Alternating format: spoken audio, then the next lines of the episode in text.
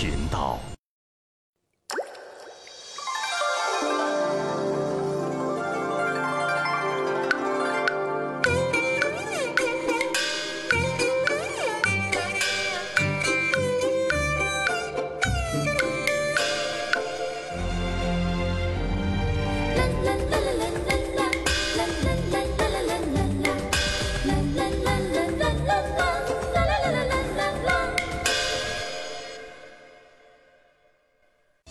河南坠子源于河南开封，由流行在河南、鲁西南和皖北的曲艺道庆、莺歌柳、三弦书等民间艺术结合形成。因主要伴奏乐器为坠胡，且用河南语音演唱，故得名河南坠子。距今已有近两百年的历史。上个世纪的上半叶，河南坠子。逐渐传入北京、天津、上海、香港等地。成为全国流行最广的曲艺形式之一。二零零六年，河南坠子经国务院批准列入第一批国家级非物质文化遗产名录。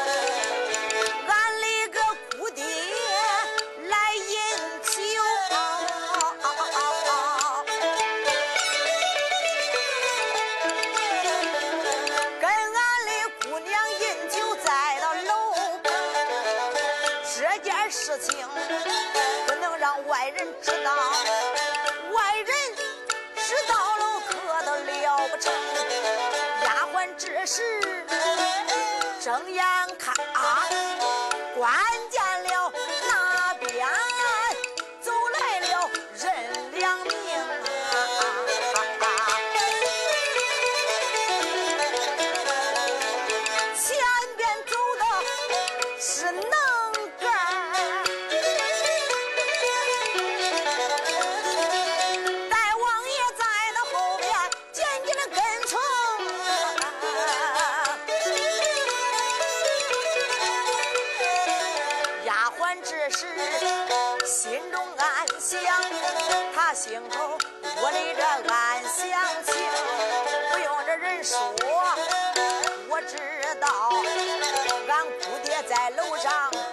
走漏风，俺家大王爷来到后山，到后来，俺那个姑爹肯定有灾星，叭叭叭讲起，我赶紧回楼把心头，慌忙来到绣楼里，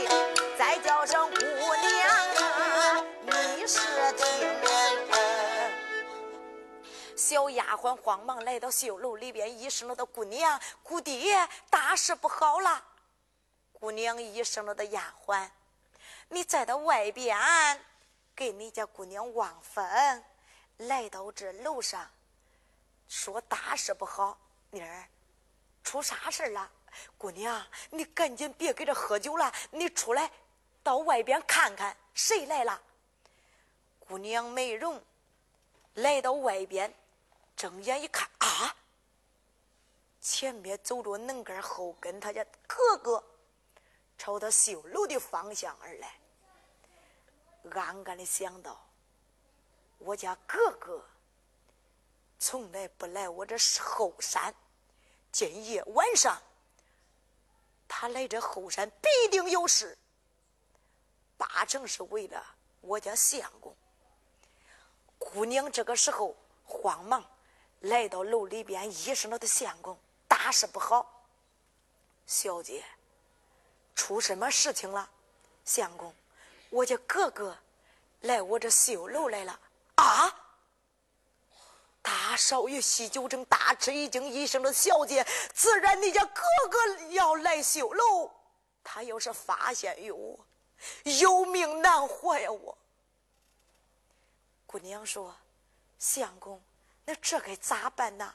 我要是把你给藏起来，这把你藏哪个地方啊？把你藏到衣服柜里。我家哥哥开开衣柜，他肯定发现你。把你藏在我那牙床上，相公，他一掀被子就能发现你。藏在床底下也不行。少爷说：“姑娘，那你也得想办法了。”姑娘说：“你叫我想办法，这这什么地方能藏下你呀？”哎，姑娘这个时候看见了，看见啥嘞？看见他那个苗金贵了。姑娘这时慌忙来到苗金贵干，把那个苗金贵一打打开，一声说道：“相公，事不宜迟，你赶紧藏在这苗金柜里吧。”大少爷西九成一声说道：“贤妻，你叫我藏在你这苗金柜里。”要是憋的会儿大了，不把我给憋死吗？相公，现在顾不得那么多了，你赶紧快一点吧。等我家哥哥来到这楼上，发现你，你就走不掉了。大少爷西九成万般无奈，就跳到这个苗金柜里。姑娘这个时候，啪，把这个苗金柜一盖盖住，拿过来个锁，啪。就把苗金贵给锁住了。姑娘把苗金贵锁住以后，坐在那里等着他家哥哥的到来。单说大代王称呼，跟着能干来到妹妹的绣楼底下，一声说道：“能干你再到这楼底下暂且等着，我上绣楼上把那个小子抓住。”点他的天灯，然后再抓住你家姑娘，我跟他算账。能干说：“大王爷，呃，把那个小子点天灯可以，可不能，呃，把俺姑娘怎么着？你要是呃实在呃有气呀，哎，你就把俺姑娘许配给我吧。”啊，呃，大王爷，呃，这能干。你给这等着吧，是。能干再到楼底下等着。单说大大王成虎迈步，腾腾腾腾上了妹妹的绣楼，来到楼门口，丫鬟走上前去，一声说道：“大王爷，你来了。”嘿，丫鬟，你给我闪在一旁。是，姑娘。俺大王爷来了。这个时候，大大王迈步，怒气冲冲，进了妹妹的绣楼，来到楼上，一看，他妹妹跟那坐着。姑娘走上前去，飘飘下拜：“哥哥，你来了。”哼，哥哥。自从妹妹搬到后山，你从来不来我这。哥，今夜晚上天都到这个时候了，你来妹妹楼上有什么事情吗？大大王那俩贼眼，光看桌子上那酒杯和菜，妹妹。你到这个时候还不安息？再到这楼上干什么呢？啊，哥哥，我再到这楼上饮酒呢。你自己饮酒，为什么放着两个杯子、两双筷子啊？啊，哥哥，你再到前山，我在后山。我整天在到这楼上心焦。今夜晚上，我给丫鬟说：“我说丫鬟，妮儿啊，你整几个凉菜，恁姑娘想喝几杯酒，解解我的心焦闷倦。”丫鬟就整了几个菜，端到我这楼上。我一人喝酒还是老闷。我说丫鬟妮儿啊，恁姑娘一人喝酒。你再到一旁站着，都不好看呐！你坐在这里陪恁姑娘喝上两杯吧。俺跟丫鬟再到这喝酒，俺两个人能放一个杯子、一双筷子吗？妹妹，那为什么有男人的声音？啊，哥哥，你说我这楼上有男子的声音？对，你是亲眼所见，还是听人而讲？眼见怎说？听人讲又怎么讲呢？哥，眼见为实，耳听为虚。哥哥，你到底是眼见还是耳听呢？我是听能干说，他今夜晚上巡山打更，来到你这楼底下，听见有男人的声音。妹妹，我就来到这楼上看看是何人。啊，哥。你听能干说，我这楼上有男子的声音，哥，我实话跟你说吧，俺跟丫鬟再到这喝酒，可是我还是心烦。我说丫鬟妮儿啊，反正咱这楼上啊也没有外人，只有咱主仆两个，不如咱两个戏耍戏耍吧。丫鬟问我姑娘怎么个戏耍法了？我说丫鬟呐，不如咱两个呀，一个扮相公，一个扮男子，一个扮姑娘，咱呐再到这戏耍，怎么样？丫鬟说：“姑娘，那好，俺两个再到这楼上，一个装娘子，一个装相公。大哥，俺两个女子再到这戏耍了一会儿，难道说有什么不对不成？”妹妹，你狡辩的怪好。今天白天，西九城被你带到这楼上。妹妹，你把那个西九城赶快交出来，以备勾销。你要是不交出来嘛，你家哥哥我都对不起了，哥。你这么多天不来我这后山，来到这儿你就侮辱你家妹妹，哥，你说什么？西九城？哥，你听些能干之话，能干说我这楼上有什么男人，你就相信。你的同胞妹妹说的话，你都不信。好。哥，你要是不相信，我这楼上，你就搜吧，你找吧。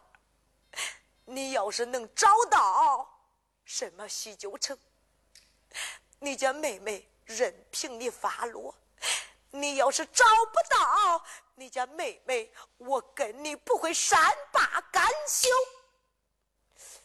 这个。陈虎暗暗的想到：这到底谁说的是真，谁说的是假呀？我家妹妹说这话，一不心惊，二不胆怯，面不改色。这能干说的句句在理。这到底谁是真，谁是假呀？不行，自然我家妹妹。让我搜，我得找。又一想，要是找到西九城还好；要是找不到西九城，我家妹妹脾气我可知道啊，她不会跟我善罢甘休。要是跟我动起武，她的武艺在我之上，不在我之下呀。自然我来了，我也得搜。想到此处。大王陈虎哪敢怠慢，把妹妹这个绣楼搜了一遍，衣柜、床上、床底下、阁楼、风道都找了，就差这一个苗金柜没有搜。因为啥？他想着那个苗金柜给那锁着嘞，做梦他都不会想到，他妹妹把西九城就锁在这个苗金柜里。大王程虎没有找到西九城，他心里可是不安啦。来到妹妹跟前，妹妹，哥，我说你不相信，你找到了没有？呃，哎，妹妹，没有找到。哥，你没有找到，好吧，咱爹娘死的早，我只说依靠哥哥，没想到。连你的同胞妹妹你都不相信，你相信能干之言，哥，这名声要是传出去，你让我咋做人呢？你拿那屎盆子往那同胞妹妹头上砍，哥，我活着还不如死了。爹娘，二老，那等上一等，恁闺女，我就念你们了。姑娘说罢这话，准备着要碰头而死。大王称呼一看，慌忙拦住，一声说道：“妹妹。”慢孙无伤，妹妹，你慢孙死。妹妹，都怪你家哥哥耳根子太软，听信能干的谗言。妹妹，你不要生气，放心吧，这口气我一定会替你出。妹妹，你不要生气，现在我就下楼。找能干算账，为你出气。说罢这话，就离妹妹的绣楼了。刚一出了绣楼门，姑娘可都笑了。哼，俺哥，你出去吧！想抓我的把柄，想找着俺家相公，比登天都难。姑娘再到楼上暂且不表，单说成虎。迈步下了妹妹的绣楼，来到楼底下，叫了能干。能干一看，大王爷下楼了，满面带笑。大王爷，你下楼了？嗯。大王爷，你老人家把那一个西九城找到了没有？找到了。能干，你给你家大王爷通风报信有功。走上前山领赏去。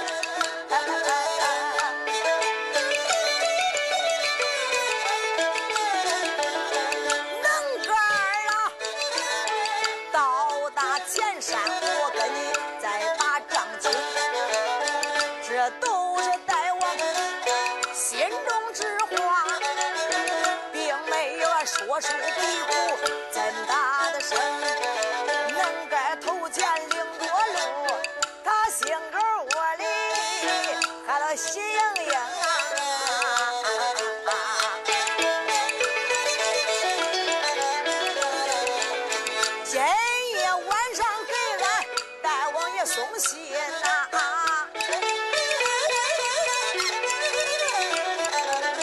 抓住那个小子，我立了一功。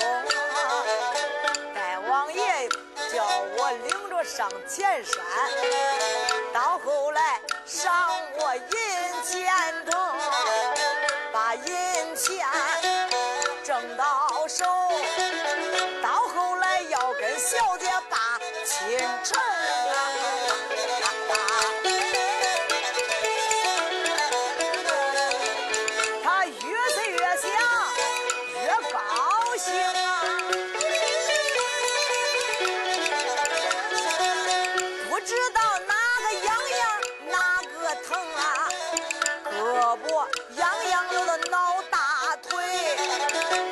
上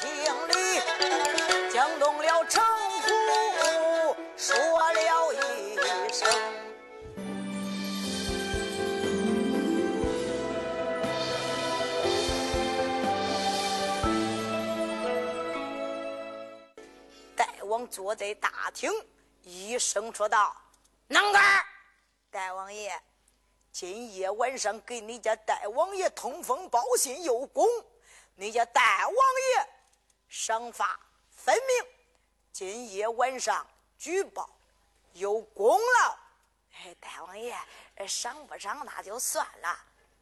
哎，有功必赏，能干，你过来。”我亲自赏你五十两银子。恁哥一听，中，俺家大王爷赏我五十两银子，老美慌忙来到跟前，大王爷。这个时候，大王程虎一声说道：“能哥，你往前再给我站上两步。”哎，是。慌忙又走了两步，大王成虎站起身来，一把子一抻，照住能根那个脸上唰唰唰唰，就是几巴掌，打的能根顺嘴流血。哎哎，大大大大大王爷，你老人家不是说赏我银钱的，你咋说赏我二巴子啊？能干。你小子，今夜晚上竟敢虚报军情！你说有什么西九城，被我家妹妹带到绣楼，我到达楼上所有藏人的地方，找了一遍，也没有找到他的影子，被我家妹妹数落了一顿。能干，你虚报军情，来人，把他拉出去！重打四十军棍，是把能根这家伙一拉拉着去，叽里的乒乓打了四十军棍，打的能根这货俩腿可是被打烂了，鲜血流出来了，被带到大厅，多谢大王爷不杀之恩，能干。还不赶快给我孙山打更去！是，能干这个时候出了大厅，一瘸一拐，哎呦，要顺山打更，暗暗的想到大王爷，大王爷，我明明看见那个小子西九城，再到俺姑娘楼上，你一去没有找到回来，就拿我出去，把我打的俩腿被打烂。上一回当学一回精，挨这一回打呀，我都记一辈子。下一回别说我不看见西九城，西九城打我跟前过，我全当自己是个瞎子，没看见。想到此处，一瘸一拐，还得顺山。打更啊！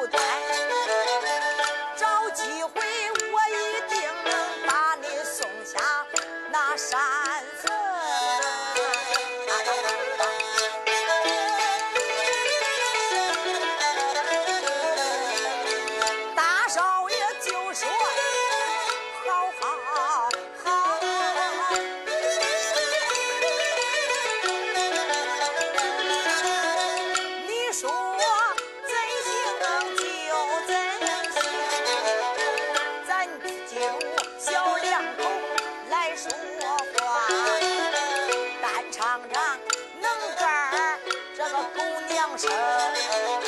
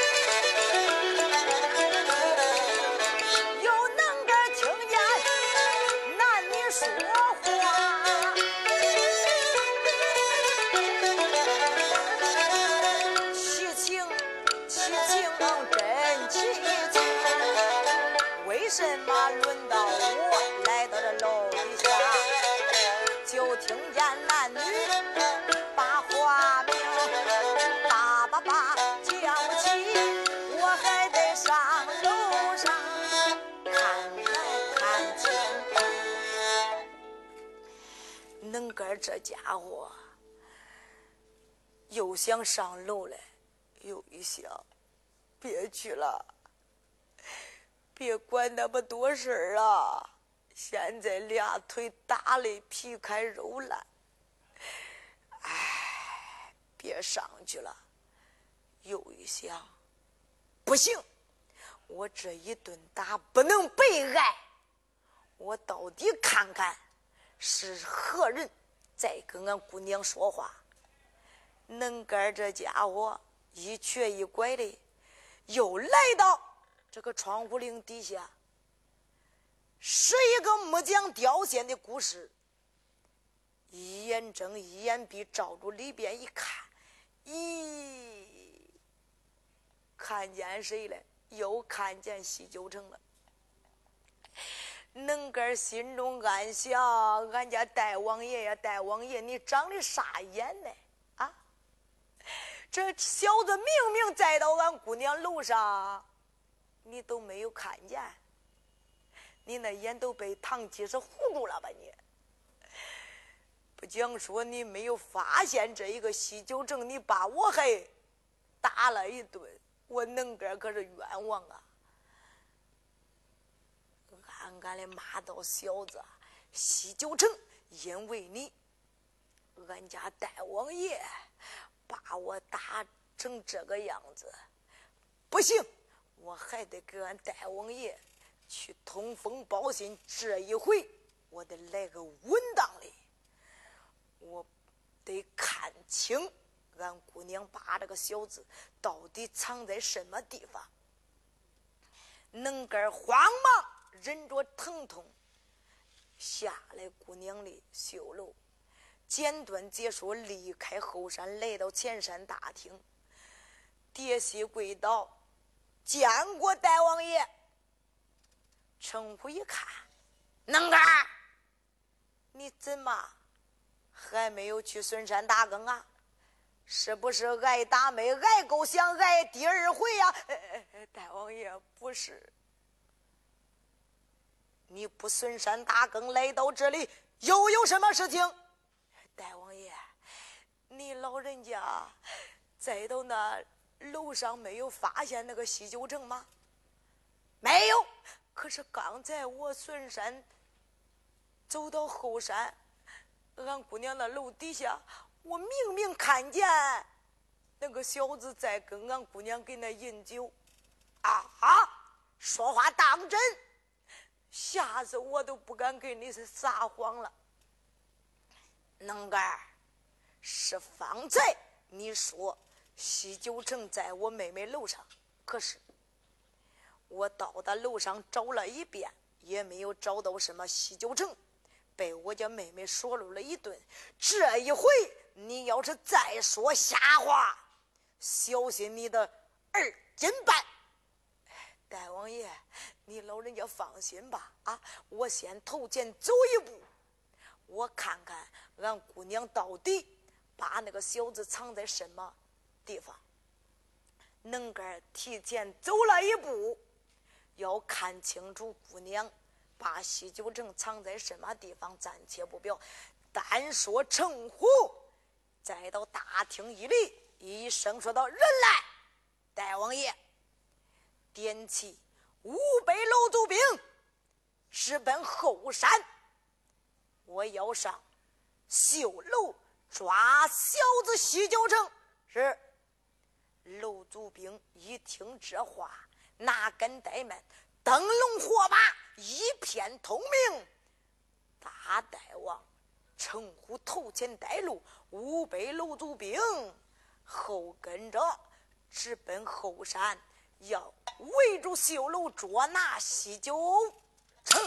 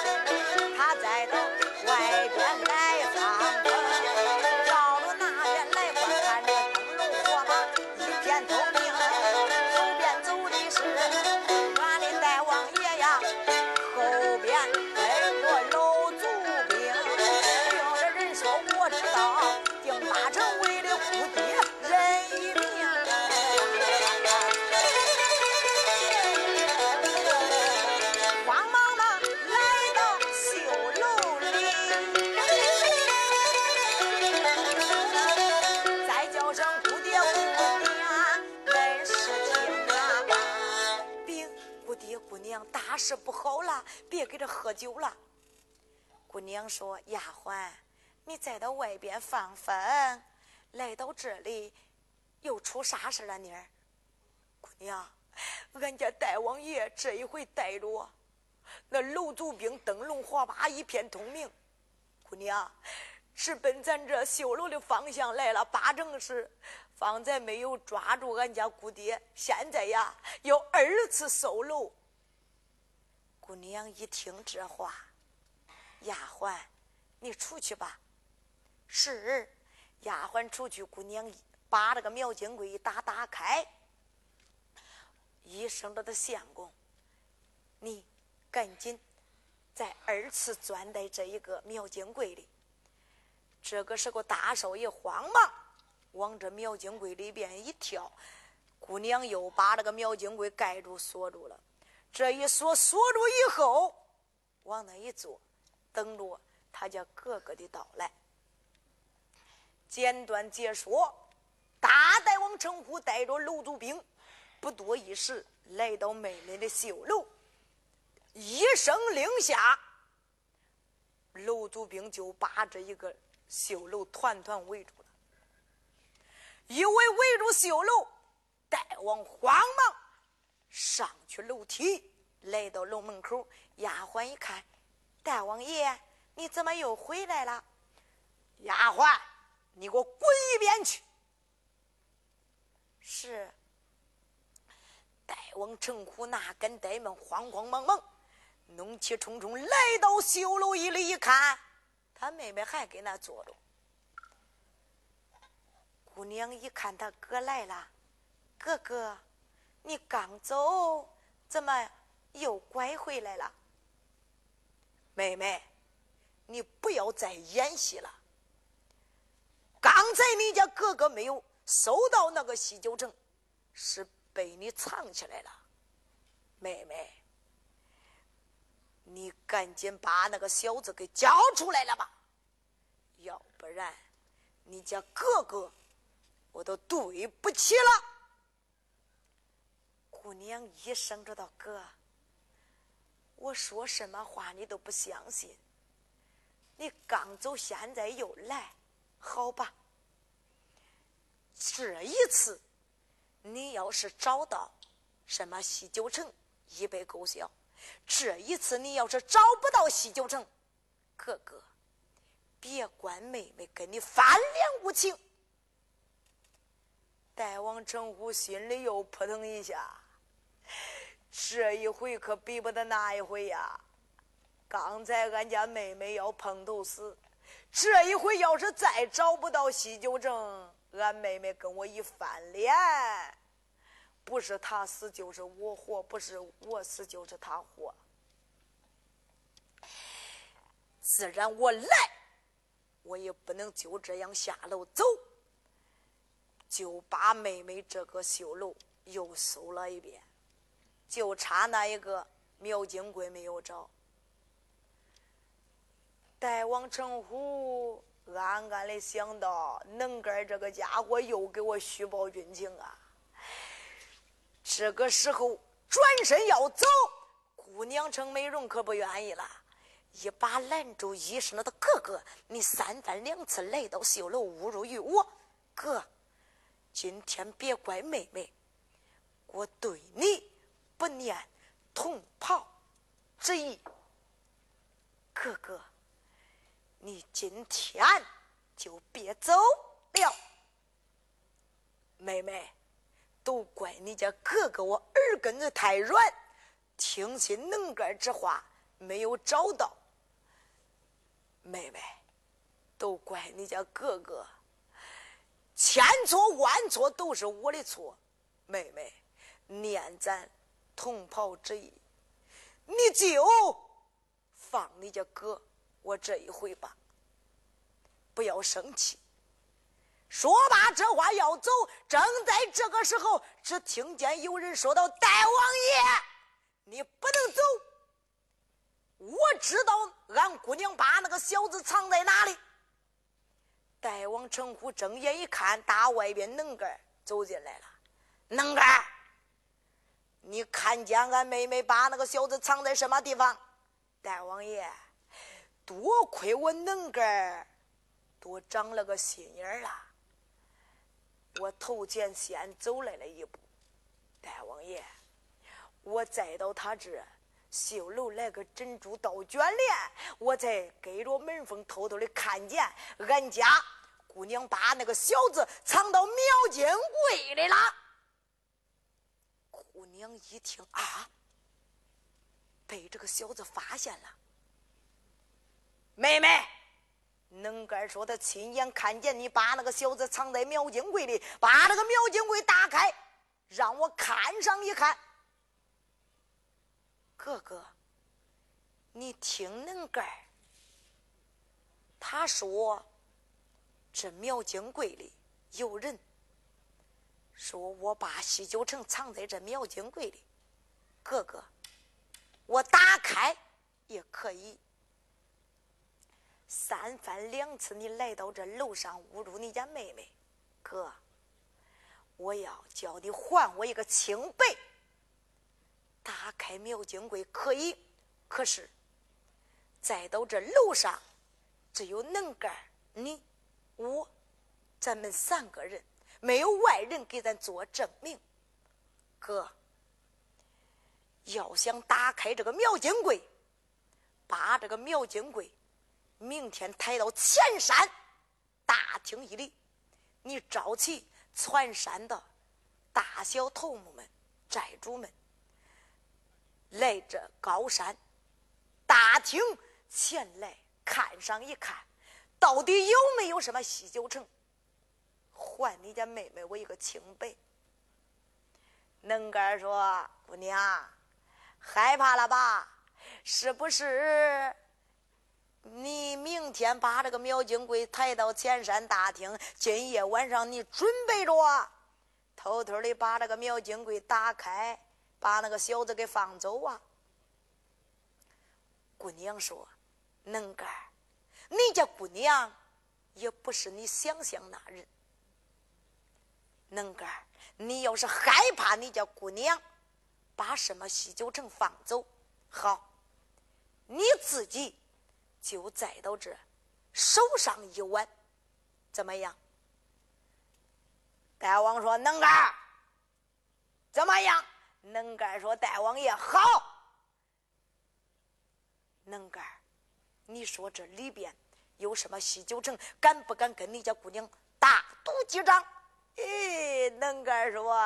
姑娘，我明明看见你把那个小子藏在这苗金柜里，哪个怕你不成？我敢跟你打赌几仗。好，要是有西九城，你家姑娘任你们发落；要是没有什么西九城，能干，你该怎么样？能干说：“我把我的上上人都给堵上。”好吧，两个人大赌几掌。大王称呼一声，说道：“能干，你千万千万可不能离开此地呀！要是一离开这个苗金贵，跑了什么西九城，你就有命难活。”能干说：“大王爷，你老人家放心吧。”大王这个时候哪敢怠慢，离开妹妹的绣楼，上前山安歇，暂且不表。单说能干再到这楼上，他可不敢入睡呀。搬个凳子往这个苗金柜旁一坐，俩眼看着，俩手摁着这个苗金柜，暗暗的骂道：“小子，西九城，你就别想出来了。”姑娘这个时候可都吓坏了。姑娘暗暗的想到：“这该咋办呢？这。”